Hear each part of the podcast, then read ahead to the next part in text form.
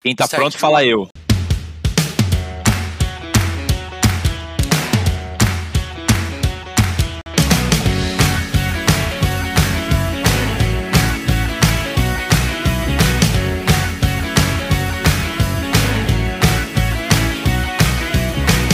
Fala galera! Começando mais um Sabe o que eu acho? O podcast de dar o seu pitaco na vida alheia e também em qualquer tema que nos interesse. Bom dia, Murilinho! Bom dia, Felipe. Bom dia, Catupa. Bom Murilinho. dia, pitaqueiros e pitaqueiras de plantão. Tô achando que o Murilinho foi pra balada, hein? Tá com a cara meio lavada hoje aí. Ô, louco, meu amigo. É quarta-feira ainda. Quarta-feira quarta você. Não, é, os caras querem gravar o podcast 6 horas da manhã e quer que eu fique com cara de feliz ainda. Ah, você quer o quê? Você não quer empreender? Você não quer ser um cara aí que quer ter um negócio próprio, não sei o quê? Você acha que vai acordar 8h55 para trabalhar no negócio próprio? Daqui a pouco a gente dinheiro, te conta, né? Esse é o João Dória do grupo, né? Dinheiro você, já, dinheiro você já não tem. Tem que ter tempo, então, né? Pelo menos. É a tríade, né? Bom dia, Aliceira! Bom dia, Felipe. Bom dia, Murilo. Caros ouvintes, que prazer estar aqui mais um dia com vocês em uma gravação do Sabe o que eu acho. Muito bom, muito bom. Hoje um dia muito frio aqui na Princesa da Colina, eu falando diretamente de Itatiba. Estou aqui no auge dos 12 graus aqui, essa frente fria que chegou, provavelmente foi o El Ninho ou Laninha. Depois é um nosso especialista meteorologista vai mandar um pitaco para gente a gente descobrir o que é, mas queria já começar com os agradecimentos aqui da semana. Queria agradecer a algumas pessoas que mandaram mensagem aqui no, no, nosso inbox durante essa semana, no meu inbox, depois o Catupa vai falar aí o nosso inbox é, corporativo aqui do Sabe o que eu acho, mas aqui um agradecimento especial a Nina Viserta, Giovanni Vicário, a Aline Polessi, que tinha deixado de ser nossa seguidora e voltou a ser. Ela falou que o Instagram tá bugando. Então, você ouvinte, dá uma olhada lá se você está seguindo a gente no Instagram, porque você pode estar tá perdendo conteúdo de bueníssima qualidade, tá bom? Zuquinho, Zuquinho, tá boicotando nós. É, aquele Zuqueta do capeta lá. Ariane Siciliano, Dani Coniche, nossa grande amiga aí da, da, das abobrinhas, você falou Zucchini, eu lembrei dela. Esses são os agradecimentos de, de, de minha parte. E você, Aliceira, tem algum abraço aí, um agradecimento para fazer? Opa, aqui no Instagram corporativo do Sabe o que eu acho, as nossas mídias sociais. Então, se você quer receber um abraço, é por esse é o caminho para você receber um abraço. Queria começar mandando pro Caio Reganin. Ele que ouve o Sabe o que eu acho, toda vez que ele está na academia, ele sentiu muita falta de um abraço para ele. Então fica aqui, Bozo, Caio Reganin, o nosso grande abraço para você. Que bom saber que você continua ouvindo o nosso podcast. Então fica aqui o nosso grande registro para você. Eu não poderia deixar de esquecer a Natália Maria, ela que não só ouve o podcast, mas também interage enviando coisas que agradam os palpiteiros aqui. Mandou aqui uma tatuagem do Palmeiras com o Salmo número 121 aqui, né? Uma tatuagem, diversas lembranças, memórias, histórias e muitas outras coisas. E ela que está sempre ouvindo no carro o, o Sabe o que eu acho. Então fica aqui o nosso grande abraço, nosso grande, grande beijo para Natália Maria. E tivemos algumas respostas na nossa caixinha do Instagram. Para quem não sabe, daqui a pouco o Biriba vai revelar qual é o grandioso tema. Se vocês ainda não perceberam qual é, a gente escreveu ali, né? É, uma caixinha de perguntas do, do Sabe o que eu acho? É, de como você fica de como, como começar um negócio sem dinheiro. E aqui tivemos a experiência de uma milionária que começou do zero. Ela, grandiosa arquiteta diretamente de Morungaba, mas que atua na região metropolitana de Itatiba, Camila Frari, do Camila Frari Arquitetura e Design de Interiores. Ela que mandou que começou direto no home office, era um escritorinho sem um centavo e acreditou nela mesmo. E hoje faz aí projetos para celebridades, jogadores de futebol. Não posso falar quem, quem é, mas tá aí, né? Tá bem, tá bem. Tá voando, tá voando. Muito bom, é muito aí. bom, muito bom. Então, um abraço aí para a nossa audiência qualificada que nos mandou os, os parabéns aí. E é isso aí. Sem mais delongas, vamos para o Hoje na História! Hoje foi um dia muito especial, dia 20 de, de outubro de 2021. como vocês podem ver aí esse, esse belo dia frio que nós temos aí, você ouvinte, se você ouvir hoje mesmo, que não é possível porque a gente não vai lançar o podcast hoje, mas já estou prevendo que quando esse podcast aqui sair na sexta-feira vai estar tá frio também. Mas hoje foi um dia muito especial para Chile e para Bolívia, dois países aqui nossos vizinhos. Sabe por quê, Murilinho? Por que, que hoje é um dia especial para esses países? Chile, quem? Bolívia? Chile e Bolívia. Eu sei que eles já tiveram aí um, uma guerra aí. Um entreveiro. É, já teve uma treta aí. É isso? É, passou bem. Muito bom, Murilinho. Ganhou 0,8 na questão que valia um ponto aqui. Eles assinaram no dia 20 de outubro de, dois, de 904 o Tratado de Paz e Amizade, delimitando as fronteiras entre os dois países. E você sabe quem saiu perdendo nessa, Aliceira? Hum, não sei. Foi a Bolívia, porque a Bolívia, né, nesse tratado, ela acabou ficando sem contato marítimo e porto com outros países. Então ela vive dependendo do Chile e de outros caminhos aí para exportar seus produtos tal. Nada consegue sair direto da Bolívia via terrestre, somente por avião, helicóptero. Loucura, né?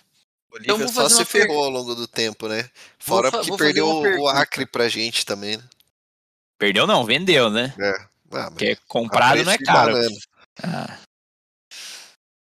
Você ia falar alguma uma coisa? Pergunta, qual outro país do Oriente Médio que é isolado também de saídas para o mar? Essa aqui eu quero ver quem sabe. É o Catar. Eu, eu, também não lembro qual é. Eu, eu acho que é o Qatar. Saber se vocês sabiam. Que está esnucado por algum outro. Daqui a pouco os não, nossos tem... ouvintes podem nos mandar. É, falando em ouvintes, eu queria também, desculpa aqui, mandar um abraço pro Vitor Fauri. Ele que comentou aqui os nossos Instagrams dizendo que as nossas chamadas estão muito legais. É, as chamadas de stories. Então fica aqui a nossa menção também pro Vitor Fauri. Um abraço aí pro Vitor Fauri. E, o nosso segundo hoje na história aqui, essa aqui para mostrar que vocês são cringe. Em 1990, sabe o que surgia aqui no Brasil? Um canal de televisão, vai. Vai, quem, o canal de televisão. MTV Brasil, é. MTV, você, isso também. Você, ouvinte novato aí, não deve saber o que é MTV. Era um canal aberto de música, onde tinha clipe. Era um canal jovem. Hoje em dia, acho que a MTV tem até na TV paga, mas ninguém assiste MTV na TV paga, né? Só tem o. Falando aqui pra nossa geração millennial, né? Só tem os solteiros em Floripa, mas olhando a estatística do nosso podcast, a galera vai gostar de ouvir sobre a MTV aí. Aquele formato era bom, né? Mas hoje em dia. TV, já diria o Caetano. Exato. E hoje em dia a gente tem YouTube para competir, Instagram, entre outras plataformas. Mas um abraço para a finada MTV Brasil, que hoje quase mora no céu. Mas revelou muita gente boa que já estão por aí na Globo, né? Principalmente. E quem sabe a galera do Sabe o que eu acho pode ir pra, pra Globo também. Vamos nessa. Um abraço para minha querida colega Marjorie Stiano, colega de atuação. Marjorie quem? Mas essa Marjorie aí é. Stiano, ela é minha ela... É colega de atuação. Eu acho que ela não era da MTV, mas tudo bem. Não, mas eu queria só mandar um abraço para ela. Tá bom. Sem mais delongas, então, vamos pro Tema da semana, bora pitacar, meus amigos.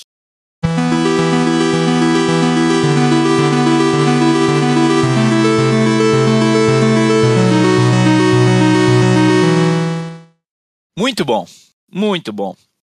Como a gente já deu uma, uma breve prévia para vocês aí no, no começo do episódio de hoje, a ideia é a gente tentar aqui discutir um pouco é, se é possível a gente começar um negócio sem nenhum dinheiro, porque eu estou entendendo que é, até pelos spoilers que a gente teve.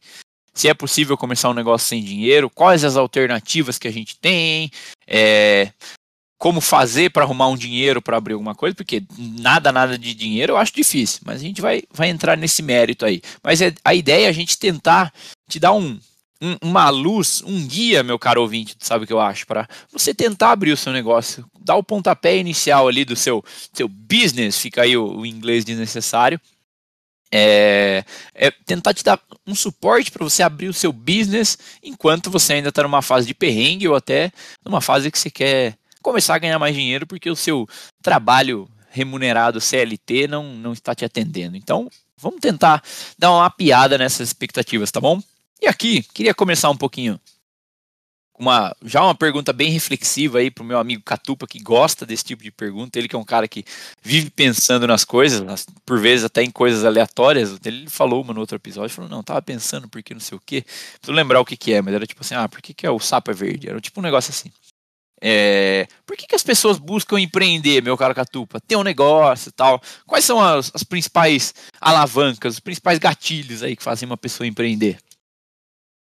Opa, baita pergunta boa. Ó, eu acho que eu consigo elencar aqui pelo menos três grandes mo motivos pelo, pelos quais as pessoas empreendem. Acho que o primeiro deles é para dar continuidade em algum um, alguma coisa de família, assim, né? Algum tino de família. Então, por exemplo, se você tem um histórico de alguém na sua família é, que empreendeu e tal, você geralmente fica observando aquilo de longe ou de perto, se você está muito próximo dessa pessoa que prendeu, e quer reaplicar aquilo na sua vida.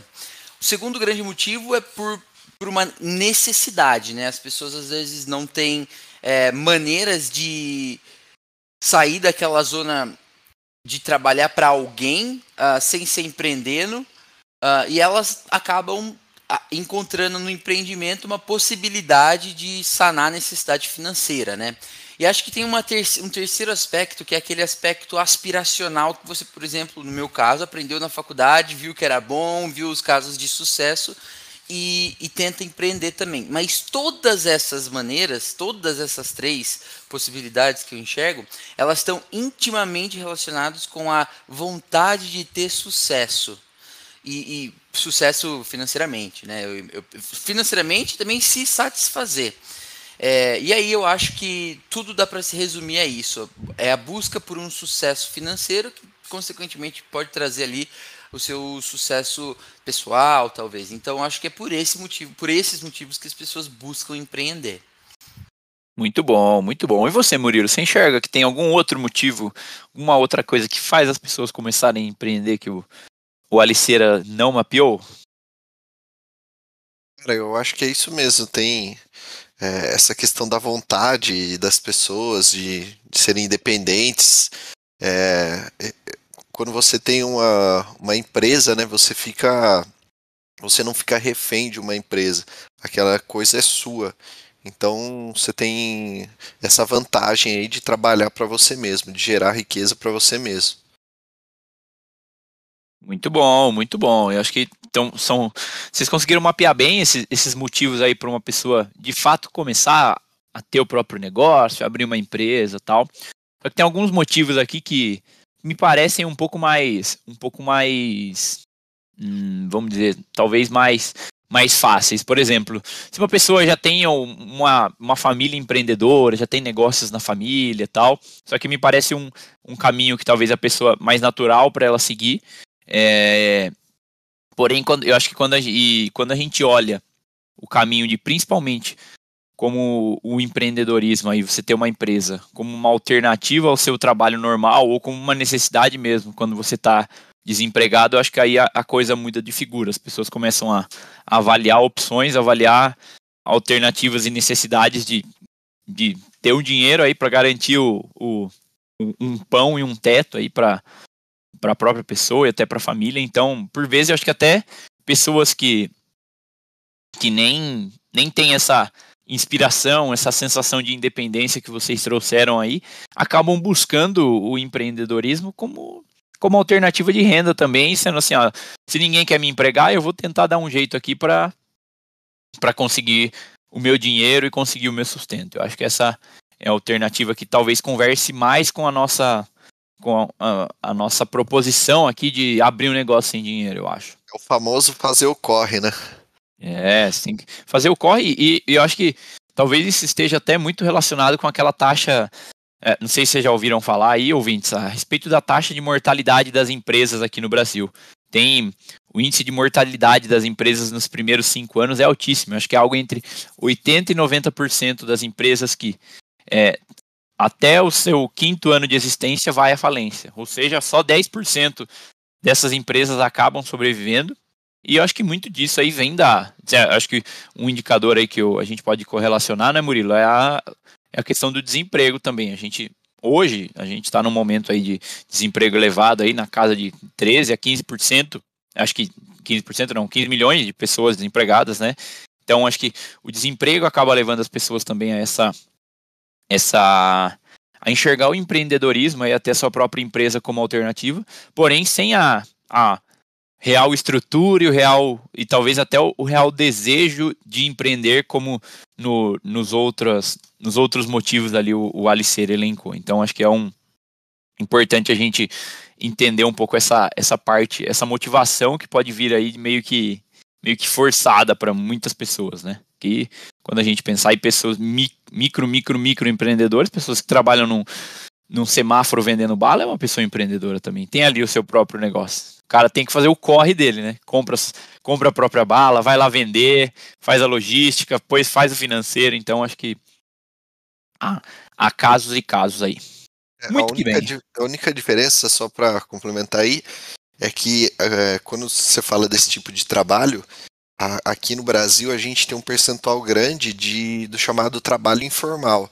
Ou seja, são pessoas que fazem esse tipo de, de trabalho que aí pode ser considerado empreendedorismo, mas que não necessariamente estão regularizadas. Não necessariamente tem um CNPJ ou então é, uma empresa constituída como um MEI, né, um micro, microempreendedor individual.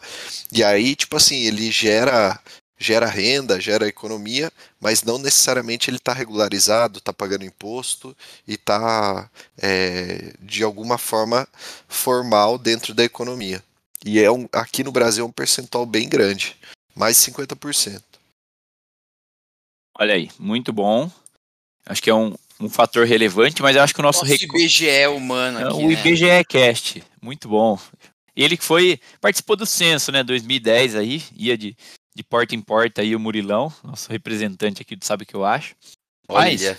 fazendo um recorte aí um pouquinho mais específico, então, nesse caso aí, onde as pessoas é, talvez tenham mais necessidade de, de abrir o um negócio e não e por vezes não tem tanto capital próprio ou recursos para começar um negócio próprio, a gente vai tentar fazer esse recorte aí de não tenho dinheiro, o que, que eu faço? Mas e pensando nisso, vocês conseguem enxergar algum momento certo assim para começar uma nova empreitada dessa? Tipo assim, qual momento da vida a pessoa poderia tentar um, um, um novo negócio ao invés de procurar um emprego? Que momento você acha que a pessoa pode tentar fazer esse tipo de esse tipo de, de, de mudança de rota aí na vida, sabe? Você consegue pensar em algo desse tipo, Aliceira?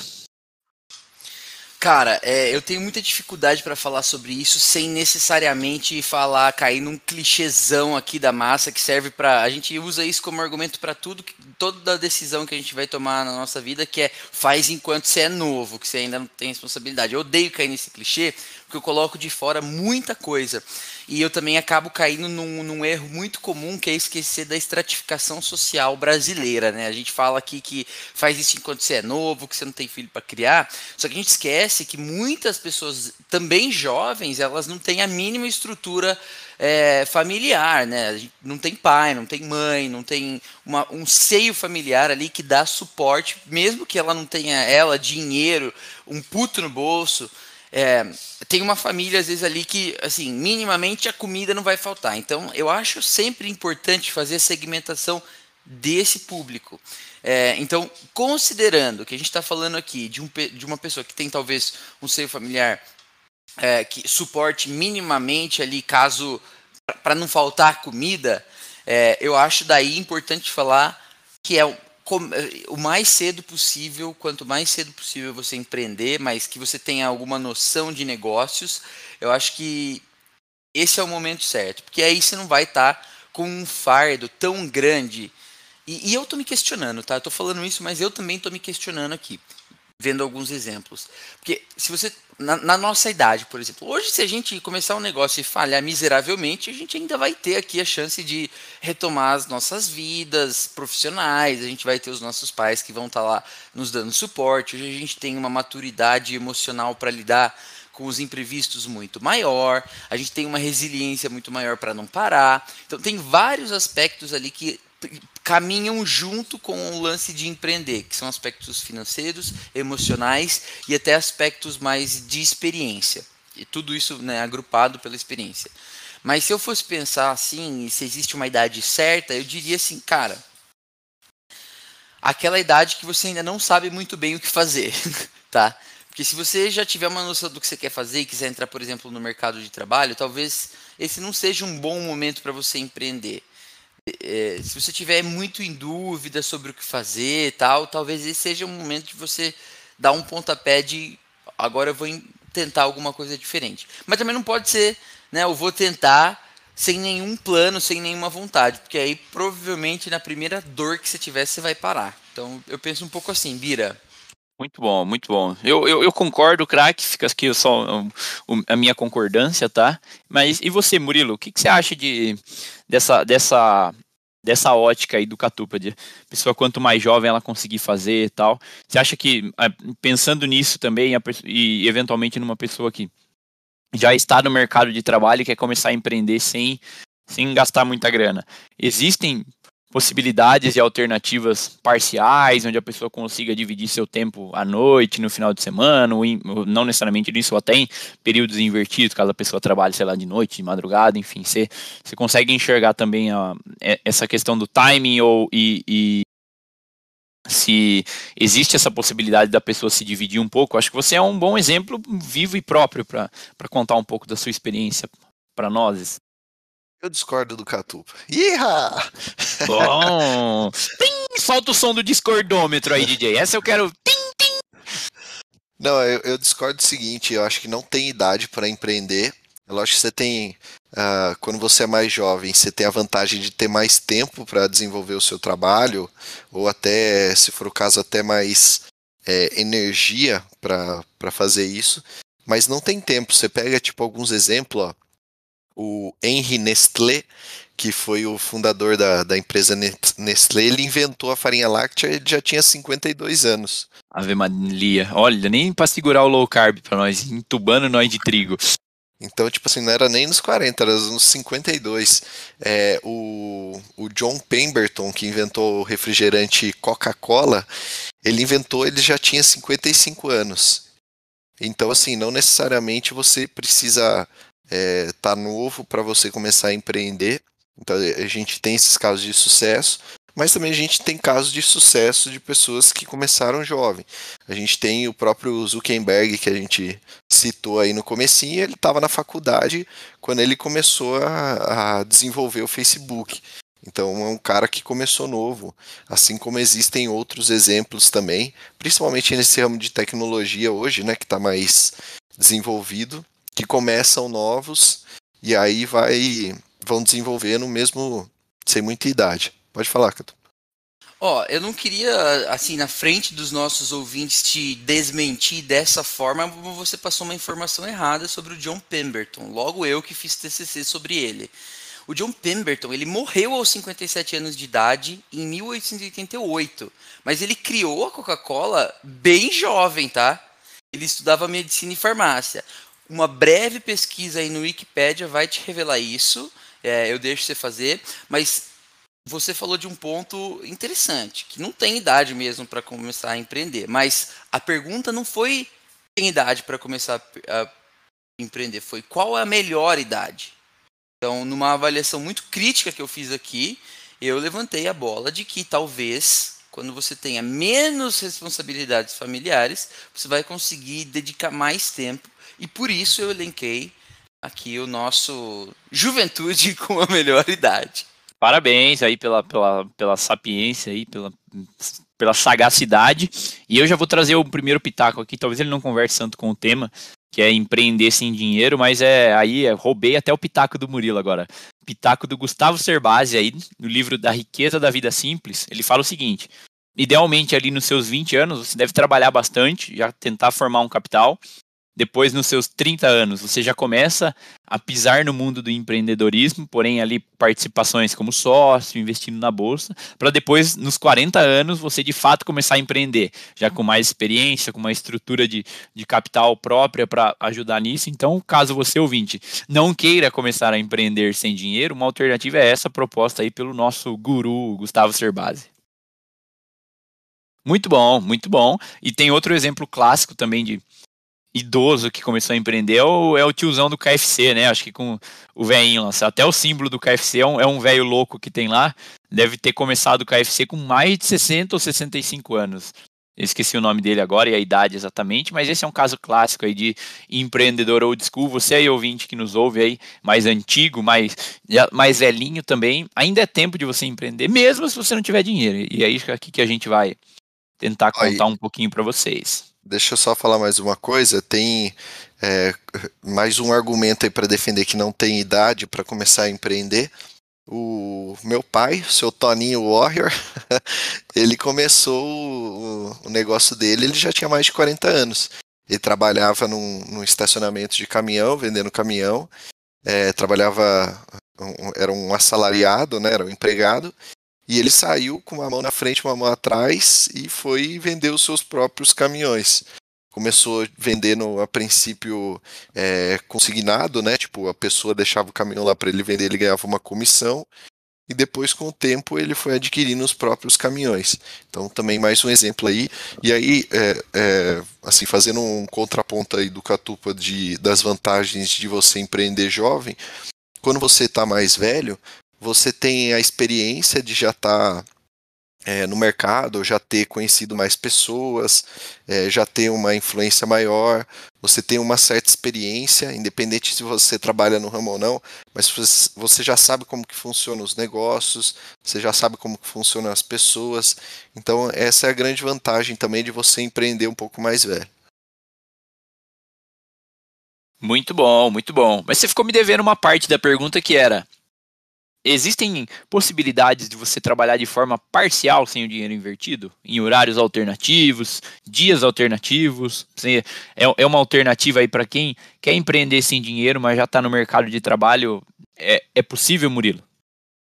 É possível, até inclusive já vai a primeira recomendação aqui, que é o livro Trabalhe 4 Horas por Semana, do Tim Ferriss, é, onde ele fala é, no livro ele fala para você, ele cria um, cria um conceito né, para você é, começar a trabalhar menos e usar essas horas disponíveis para você desenvolver o seu próprio negócio. Mas independente de você conseguir fazer isso ou não, você consegue usar as horas fora o seu trabalho, né, à noite ou no final de semana, para pelo menos começar a desenvolver o seu negócio até ele ganhar uma atração e você conseguir sair do seu trabalho, né? Tipo, é, sair do trabalho e começar a empreender de fato. Então dá sim, existem também sites que, que auxiliam isso, principalmente para quem faz trabalho de freelancer ou trabalha com serviços, né? Tem o Workana, tem o Fiverr, onde você oferece os seus serviços e aí você consegue, você trabalha por demanda, né? A pessoa te contrata, você tem uma, uma data para entregar e você pode trabalhar a hora que você quiser, a hora que você sentir mais à vontade, desde que você entregue na data combinada com a pessoa. Muito bom, gostei do Orcana, e parece o nome de um, um ex-chefe meu. Um abraço para o André Orcana, que é, é o homem, é o homem trabalha aí, nada mais adequado do que esse, do que esse site para ele. Mas muito bom, é, eu acho que fica aqui. Ó. Eu acho que eu também quero mandar aqui um abraço para o André Orcana, acho que ele ia gostar desse livro. Será que ele toparia trabalhar quatro horas por dia? Quatro, não, quatro horas por semana. Mas só no negócio próprio dele. Ah, tá. As outras 248 horas, não. é, Olha, você até, até me fez eu, eu perder o, o, o, fio da meada que eu vinha. Então, então deixa eu dar um, uma pistolada aqui então pro nosso amigo Catupo. Acabei de ler aqui no Wikipedia e o João Pemberton, esse pimbolim aqui, esse peba aqui, pereba da vida, ele inventou a Coca-Cola quando ele tinha 52 anos, sim, o Catupa. Ah, pelo amor Você de Deus. Você que não sabe que... ler. O cara quer voltar no mesmo assunto, John Pemberton. Você que Faz não alguma sabe vinheta ler. aí, DJ. É a vinheta ah. da. É, é, é, a música da vergonha alheia que você passou aí, transmitindo informação errada para os nossos ouvintes. Fake news. Você é um propagador de fake news. Mas eu lembrei agora que eu ia falar. Eu falar assim, eu até vi alguns posts aí no, no Instagram essa, esses últimos dias aí. É, era um meme, a pessoa falando assim, ah, para você ter sucesso depende só de você. Hum, depende de mim, então fudeu. Então é, meu amigo, se você quiser empreender, tem que fazer essas horários alternativos, um, um, job parcial aí, até mesmo se não for parcial, se você pegar todo o seu tempo aí, você de fato vai ter que se mexer porque é muita coisa para olhar, né? E tentando já pegar esse gancho aí e, e perguntando pro meu amigaço Catupa aqui, que é um cara que eu sei que quer empreender um dia, tal, é, que negócio que você abriria pensando assim, não tenho dinheiro nenhum para investir, mas eu quero abrir um negócio, tô desempregado ou quero começar alguma coisa porque eu cansei de trabalhar na, na Ceia Modas. Que negócio você abriria sem um, um tostão no bolso, meu amigo? Vixe, é que eu vou, vou abrir o jogo para todas as pessoas copiarem a minha ideia, hein? Mas pensando assim, numa linha muito macro, eu acho que seria alguma coisa pouco intensiva em capital. Acho que todo mundo pensa nisso, né? Aqui Parabéns, mais, orbitou. Coisa mais ó, óbvia, né? Dizer isso. É, cara, hoje inevitável de ser alguma coisa com cunho digital online, que seja vender online, revender online, ser uma plataforma mediadora aí de alguma coisa muito específica que o Mercado Livre ainda não tenha abocanhado aí no seu portfólio de melhor tá chegando sellers aí, é, com todo esse capital internacional sendo investido no Mercado Livre, é difícil pensar em alguma coisa. Mas eu, eu ia pensar em alguma coisa muito, muito nichada. Provavelmente eu ia querer que fosse um serviço, eu não ia querer que fosse um produto. É, eu não ia trabalhar com, com revenda de produto, eu acho que isso está bastante saturado e ah, não ia ter a capacidade de escalar isso. Então eu ia pensar em alguma coisa voltada para serviço de bem-estar. Tá? Eu acho que isso tem uma possibilidade de ganhar um, um, corpo muito grande aqui nesses próximos anos, com tudo que a gente tem vivido, com toda essa tensão que a gente tem vivido. Então eu ia pensar em alguma coisa voltada para o bem-estar, mas que tivesse um chamariz digital muito grande. Bira. Certo.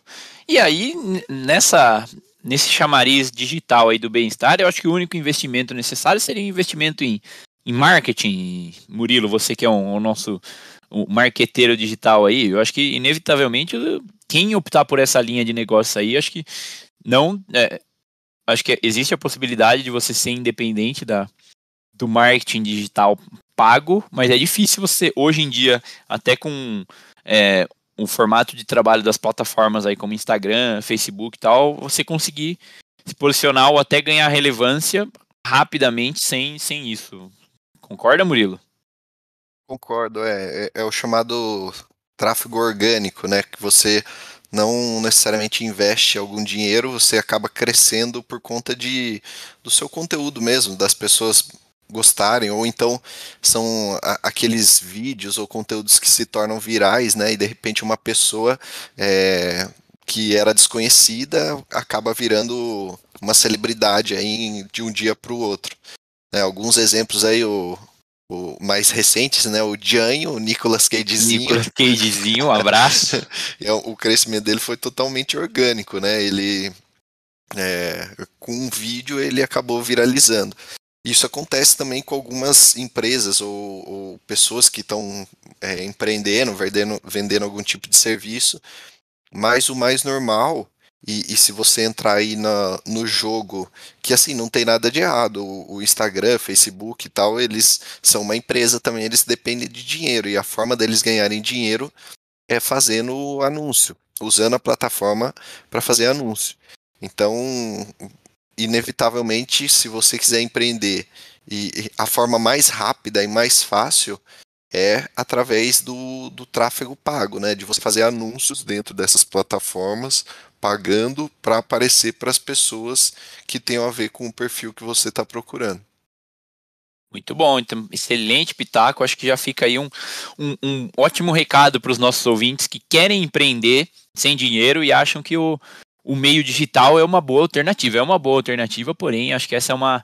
É, é um fato muito relevante até pelo alto nível de, de competição e, e exposição nesse ambiente, porque eu acho que aqui a, a competição não é só por só pelo nicho específico que você está procurando, é uma competição por atenção mesmo.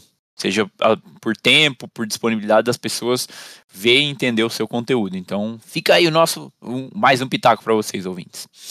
É, eu, então, vou completar agora o meu business. Ah, eu não perguntei pro Murilo. O Murilo já tem um business online, mas se tem algum outro que você abriria sem, sem muito dinheiro investido, Lilão? Lilão é bom, hein? ah. Cara, eu, eu acho que sim, a minha primeira opção seria realmente focar em, em conhecimento, e aí a forma escalável de fazer isso é através de cursos online.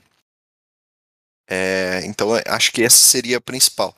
Uma coisa que eu também gostaria de fazer, assim, que eu vejo com, com bons olhos, é investir em, em, em uma experiência. Bitcoin.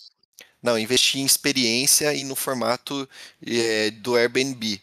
Tipo assim, sabe, fazer uma, uma cabana ou algo assim, é, com uma vista bonita, tal, no meio da natureza e locar isso, né, para as pessoas. Acho que isso seria um segundo plano, só que esse já não é, é depende do digital para você fazer o marketing em cima, para as pessoas conhecerem, mas aí vai também um investimento para você ter esse local, desenvolver, com, construir essa casa ou cabana que seja, né, ter o terreno para você começar o negócio. É, eu, aí eu acho que a conversa, a conversa financeira já fica muito elevada, até porque o que a gente está procurando aqui. Tem gente que começa um negócio aí com, com muito dinheiro, tem gente que começa com menos dinheiro, mas talvez entrar nessa seara aí de de imóveis, construção, seja, seja puxado. E o meu é, exemplo é, aqui, ó. Você pode, você pode começar sem ter, sem ter o terreno. Você pode começar, por exemplo, você conhece uma pessoa que tem um terreno, tem uma casa é, que pode ser alugada no Airbnb e você pode oferecer para ela, olha, eu faço a gestão do seu imóvel hum. e cobro um percentual em cima. É, é algo hum. parecido com o que meu pai fez no começo. Tipo assim, ó, eu, eu, eu, você deixa o seu caminhão comigo e eu ganho uma comissão em cima. E aí, depois, se você for ganhando dinheiro, for ganhando, é, sabendo como funciona o negócio e tal, aí sim você investe no seu próprio terreno, sua própria casa. Teria o Airbnb, então, o caminhão aí das plataformas online? Fica aí a pergunta para vocês ouvintes. E agora eu vou contar aqui a minha, o meu pitaco esses podem tentar copiar, não é, não é difícil.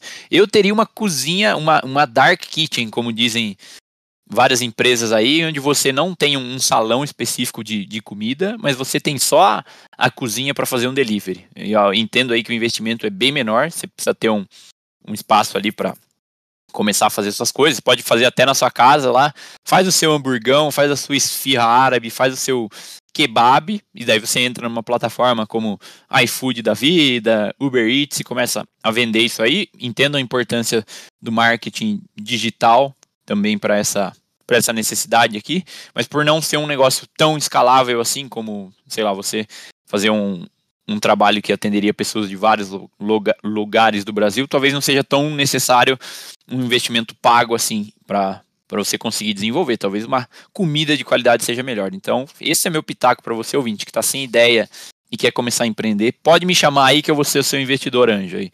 Só que tem que chamar Biribas Burger a empresa, disso não abro mão.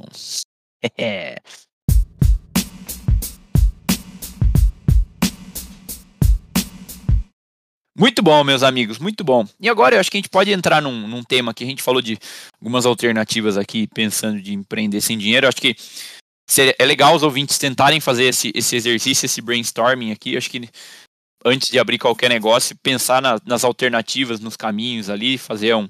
tentar entender melhor o negócio por meio de um plano de negócio.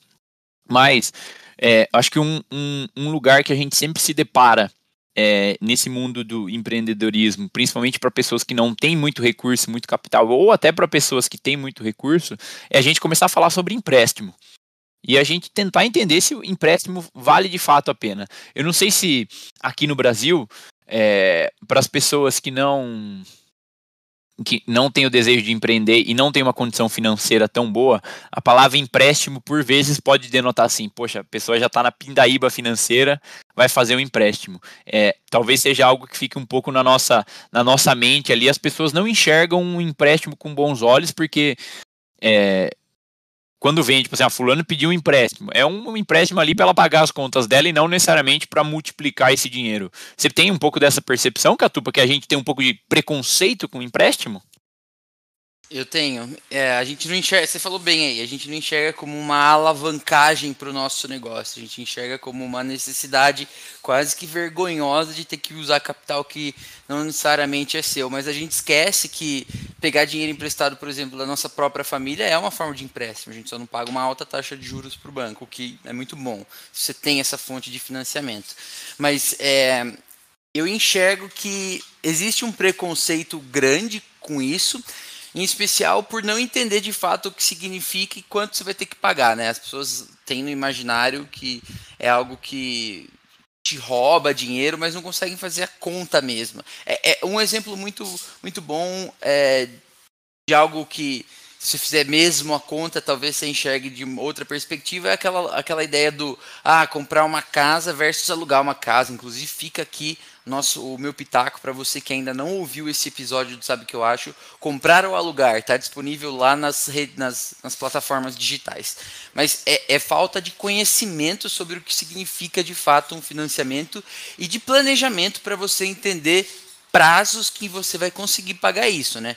tudo no final acaba com uma falta de planejamento. Mas eu enxergo como você, tá, Bira? Eu entendo que. Assim, não dá para dizer descaradamente que todo mundo deve fazer um financiamento. Longe disso. Para você fazer um financiamento, eu enxergo que você tem que estar tá muito bem preparado. O que eu acho que acontece é que a gente deixa de se preparar em função de acreditar em, em um, uma linha de raciocínio que talvez esteja um pouco ultrapassada.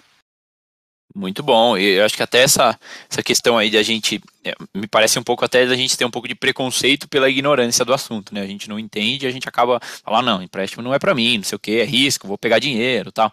Exatamente. E, e, talvez o ponto da maturidade lá que a gente falou de timing, talvez uma pessoas que é, estão começando a vida também não tem essa clareza. Hoje, é, a gente aqui com 30 anos, a gente pensa na hipótese do, do empréstimo e entende os riscos e possibilidades é, afiliadas muito melhor do que a gente fazia 10 anos atrás. Então, talvez essa parte financeira de é, adquirir um empréstimo, talvez venha também melhor com o tempo, aí como o Murilo pontuou aí do John Penbard, aí o criador da Coca-Cola. Para mim, eu achava que o criador da Coca chamava João Coca-Cola, mas tudo bem.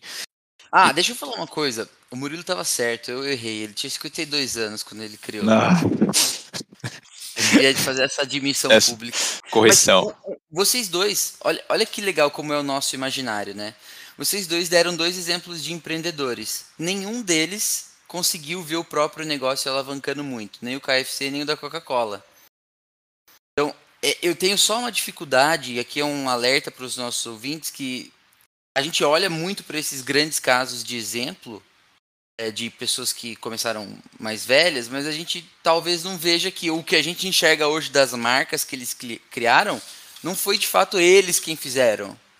É, eles foram vendidos, é, pass morreram, passaram ali e tal em diante. O sucesso mesmo não veio na gestão deles. Então acho que essa é uma coisa que tem que ser separada também do, do que é empreender. Para a gente não ficar floreando aqui falar, por exemplo, que dá para fazer tal quando na verdade o que acontece é uma sucessão aí de negócios e aí sim começa uma alavancagem e vem o sucesso do negócio. Seriam eles os Moisés do empreendedorismo? Exclamação. Exclamação. Mas, ó, Muito Bira, só, só para o Catupa não ficar triste aí, eu vou concordar com ele na questão do, é, do empréstimo. E eu acho que não só desconhecimento, mas aqui no Brasil empréstimo é muito associado à emergência. Tipo assim, putz, fudeu, tô sem dinheiro, vou fazer o um empréstimo. E, e, quando na verdade, quando você pensa em empréstimo para empreendedorismo, é algo planejado. Você está planejando, é, assim, é, by the book, né, fazendo uso aí do, do inglês necessário, né, o certo era você fazer um plano de negócios, pensar em como o seu negócio é, iria se desenvolver e tal, e quanto de dinheiro você iria precisar para esse negócio. E baseado nisso, você chegaria no banco e pediria um empréstimo para financiar é, a abertura do seu, do seu empreendimento. É, como a gente não faz isso, então acaba associando o empréstimo com algo emergencial, com algo que é, tá é, meio que maculado, assim, algo feio de se fazer. Mas então eu concordo aí que eu acho que falta conhecimento e que as pessoas poderiam, se elas se planejassem mais, elas poderiam aproveitar melhor. Inclusive para você pegar um empréstimo no banco, se você chegar, a diferença entre você chegar com um plano de negócios, uma coisa desenvolvida, e simplesmente pedir um empréstimo, você consegue inclusive achar taxas melhores também, é, baseado no, em todo o seu plano. Ah, o banco pode até te dar uma, uma taxa, uma condição um pouco melhor. Excelente pitaco, muito bom, muito bom. É, fica aí então essa primeira dica para os ouvintes aí de como achar melhores opções, melhores taxas aí, acho que no, nos bancões tradicionais. E tem uma alternativa que eu sempre ouvi falar, eu não sei se você, se tem conhecimento de causa, Murilão, é a respeito do você conseguir um empréstimo pelo BNDES, que é um o Banco Nacional de Desenvolvimento Social, que tem melhores taxas, aí principalmente pensando na taxa de juros de longo prazo. Só que o BNDES ele tem um, um viés talvez de empréstimo para grandes empresas, grandes empreendedores. Sabe se empreendedores individuais ou empreendedores menores conseguem conseguiriam empréstimos nessa instituição também? Tem, tem sim, tem linha de empréstimo para microempreendedores, empreendedores menores. Só que o que se fala é que é muito burocrático. Então, geralmente, quem acaba conseguindo é um Luciano, da, um Luciano Huck da vida para financiar o jatinho, esses, esse tipo de pessoa, ou empresas mais é, desenvolvidas que acabam conseguindo esses empréstimos. Mas tem sim, tem linha para é, pequenos empreendedores, porque aí o que, que acontece, né? Para o BNDES, ele vai pedir para você, é, por exemplo, se for um microempreendedor, para você ter o MEI aberto, ou seja, um CNPJ associado ao MEI, para você ter um plano de negócio. Então ele vai pedindo uma série de coisas que se a pessoa não tiver estruturada, ela não consegue. Então por isso que é mais difícil pelo BNDES você conseguir um empréstimo para começar o seu negócio. Muito bom, muito bom, muito bom. Depois a gente pode explorar essas alternativas aí mais nas nossas social medias aí, empréstimo consignado, outras alternativas aí. Mas vamos Vamos pensar numa hipótese que você, sem dinheiro, foi lá, fez um empréstimo, começou a empreender. Como que fica a sua cabeça, Catupa? Você aí, um cara que bem reflexivo, como que fica o seu psicológico ali? Você consegue pôr a cabeça no travesseiro e, e, e de fato descansar? Ou a preocupação com esse novo negócio e essa nova dívida aí pode, pode começar a te afetar? Que, que dica você daria para os ouvintes que decidirem entrar nessa empreitada aí de, de empréstimo ou até mesmo do negócio, é, abrir um negócio sem empréstimo, mas como única fonte de renda?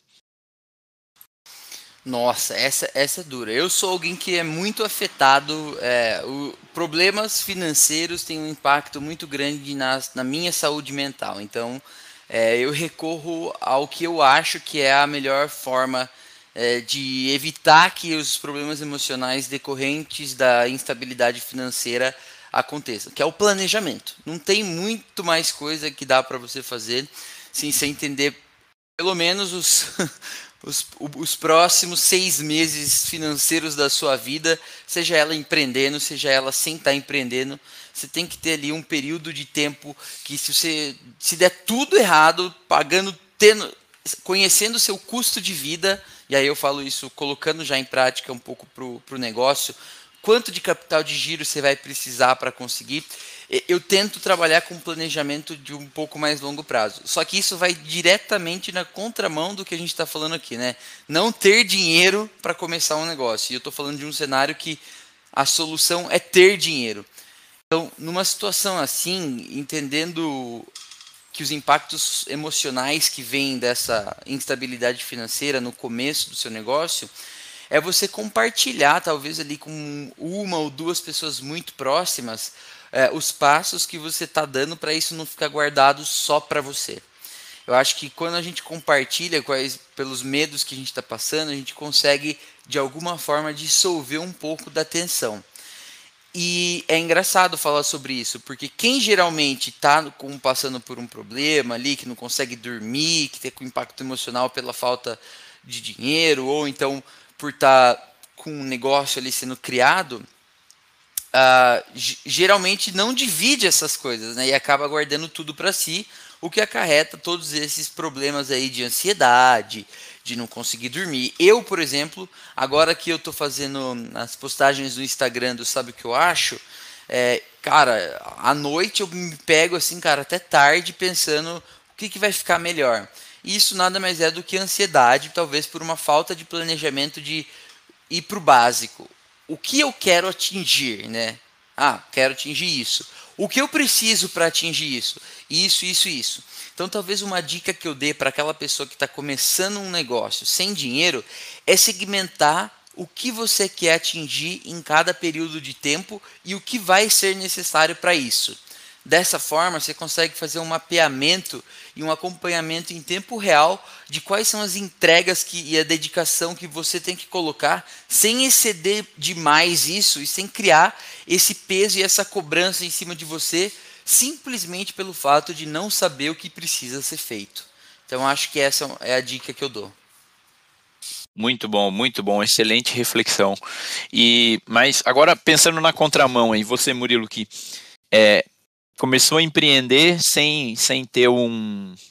sem de fato ser a sua única fonte de renda e ter um, eventualmente, um empréstimo, alguma coisa assim.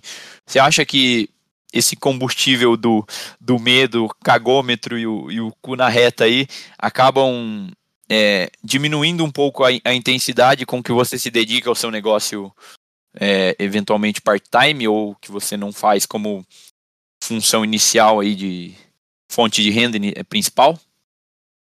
Com certeza. Se fosse o meu cagômetro, eu já deveria ter pedido demissão e ter metido a cara no, no negócio, sabe? Eu acho que o fator principal é o medo de não dar certo, de das coisas não saírem como planejado.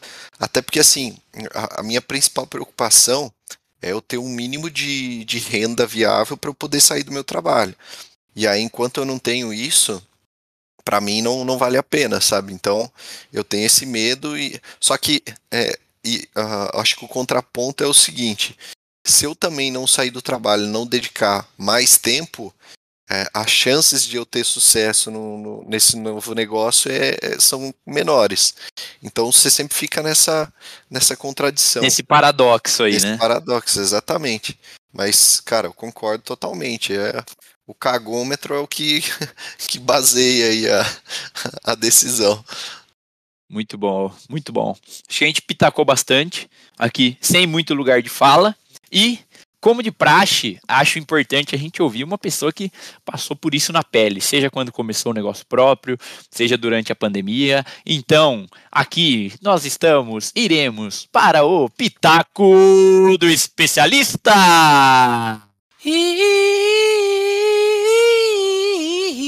Dam,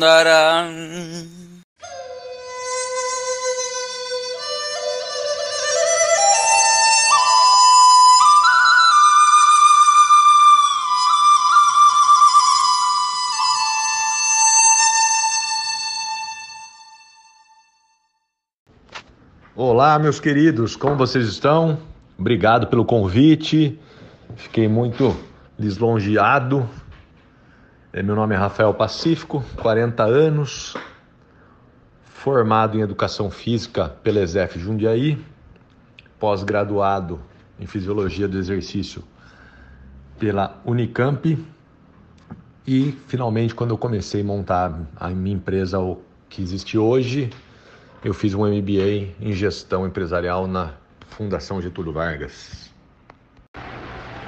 Hoje eu tenho um negócio, uma empresa de eventos sociais e corporativos que atendemos desde pequenos até grandes eventos.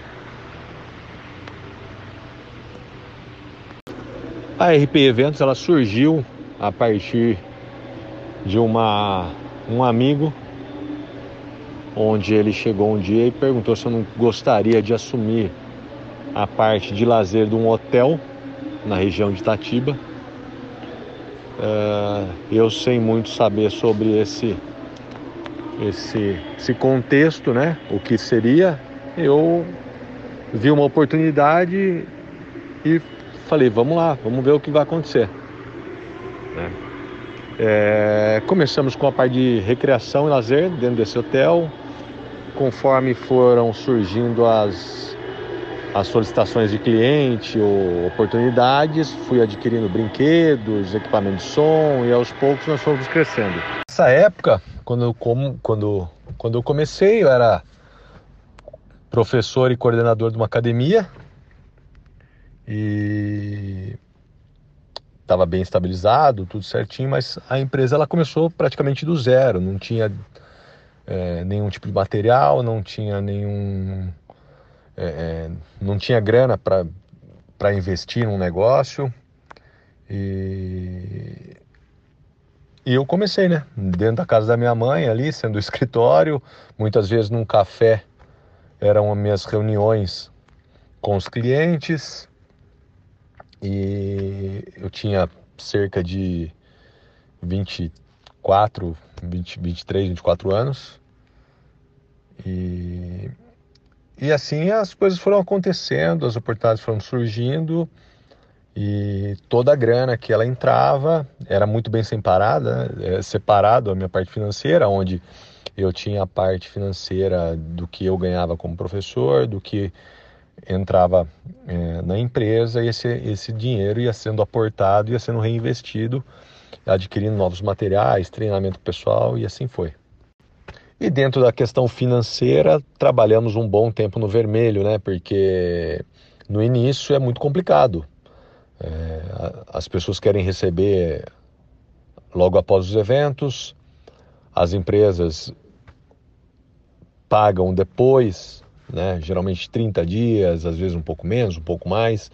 Então a gente teve que operar um tempinho aí no vermelho só a, é, fazer uns aportes e os investimentos nesse, nesse quesito, até isso daí aos poucos ir normalizando e hoje a gente consegue é, respirar um pouco melhor.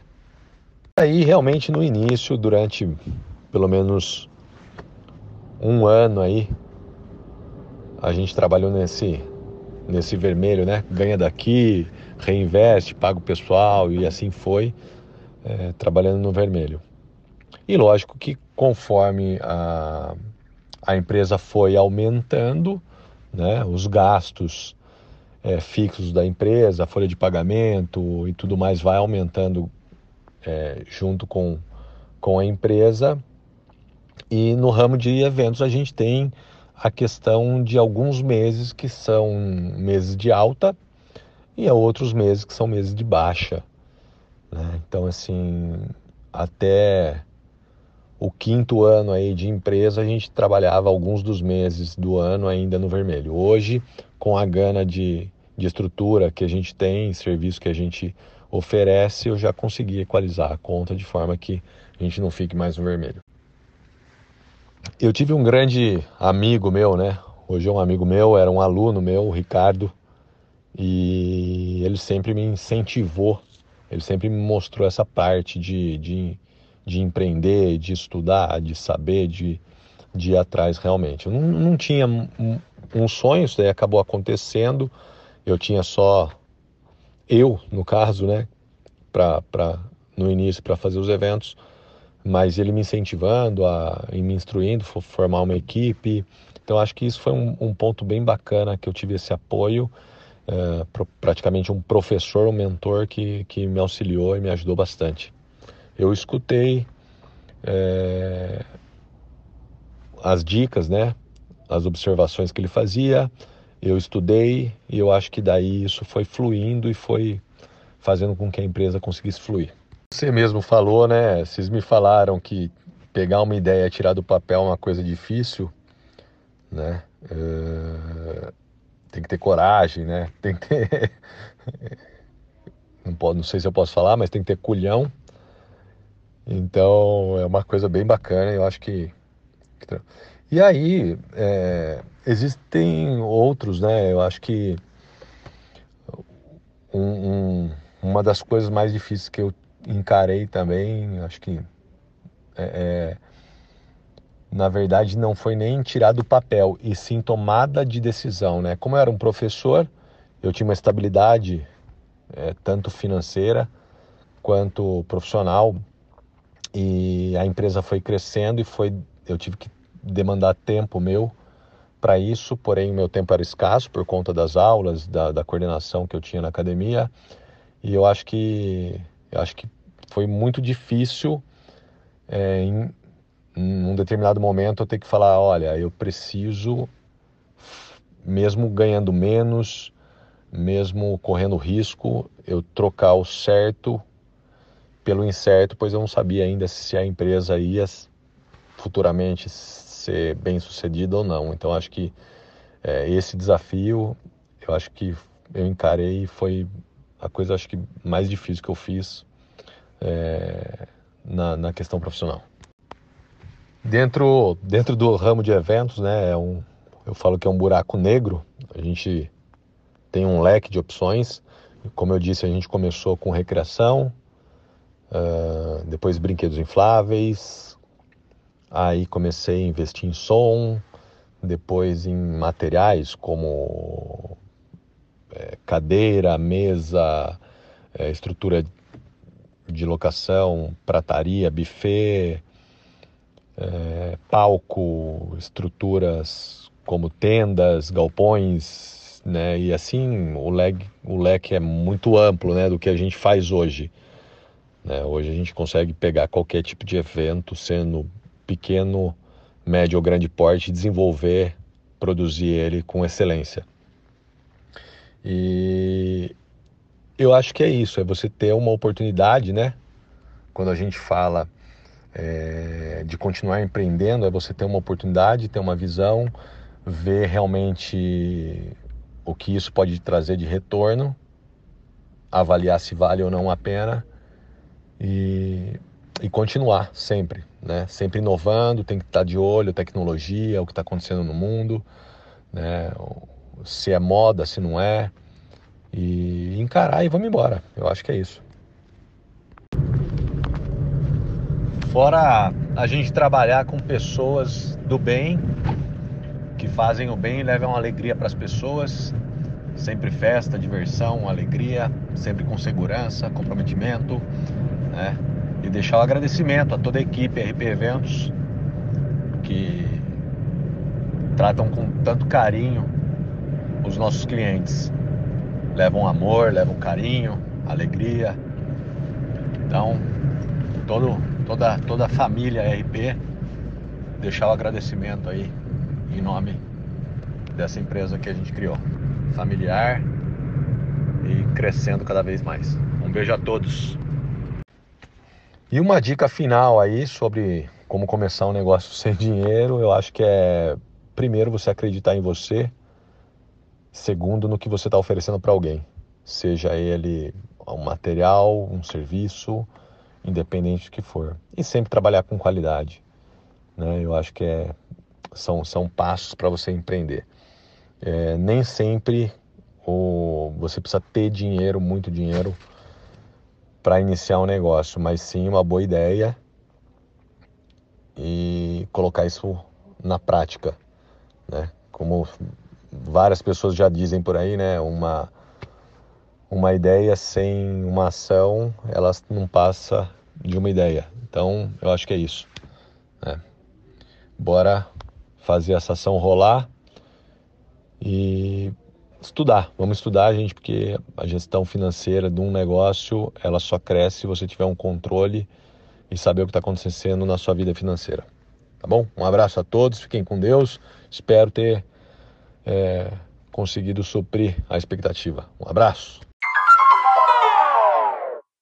Depois desse pitaco maravilhoso do nosso querido Rafael Pacífico, um abraço para você aí, Rafael. Obrigado pelas suas palavras. Ficam aqui os pitacos da semana desses três pitaqueiros profissionais. O selo do Sabe o que eu acho. Aqui vão os pitacos da semana.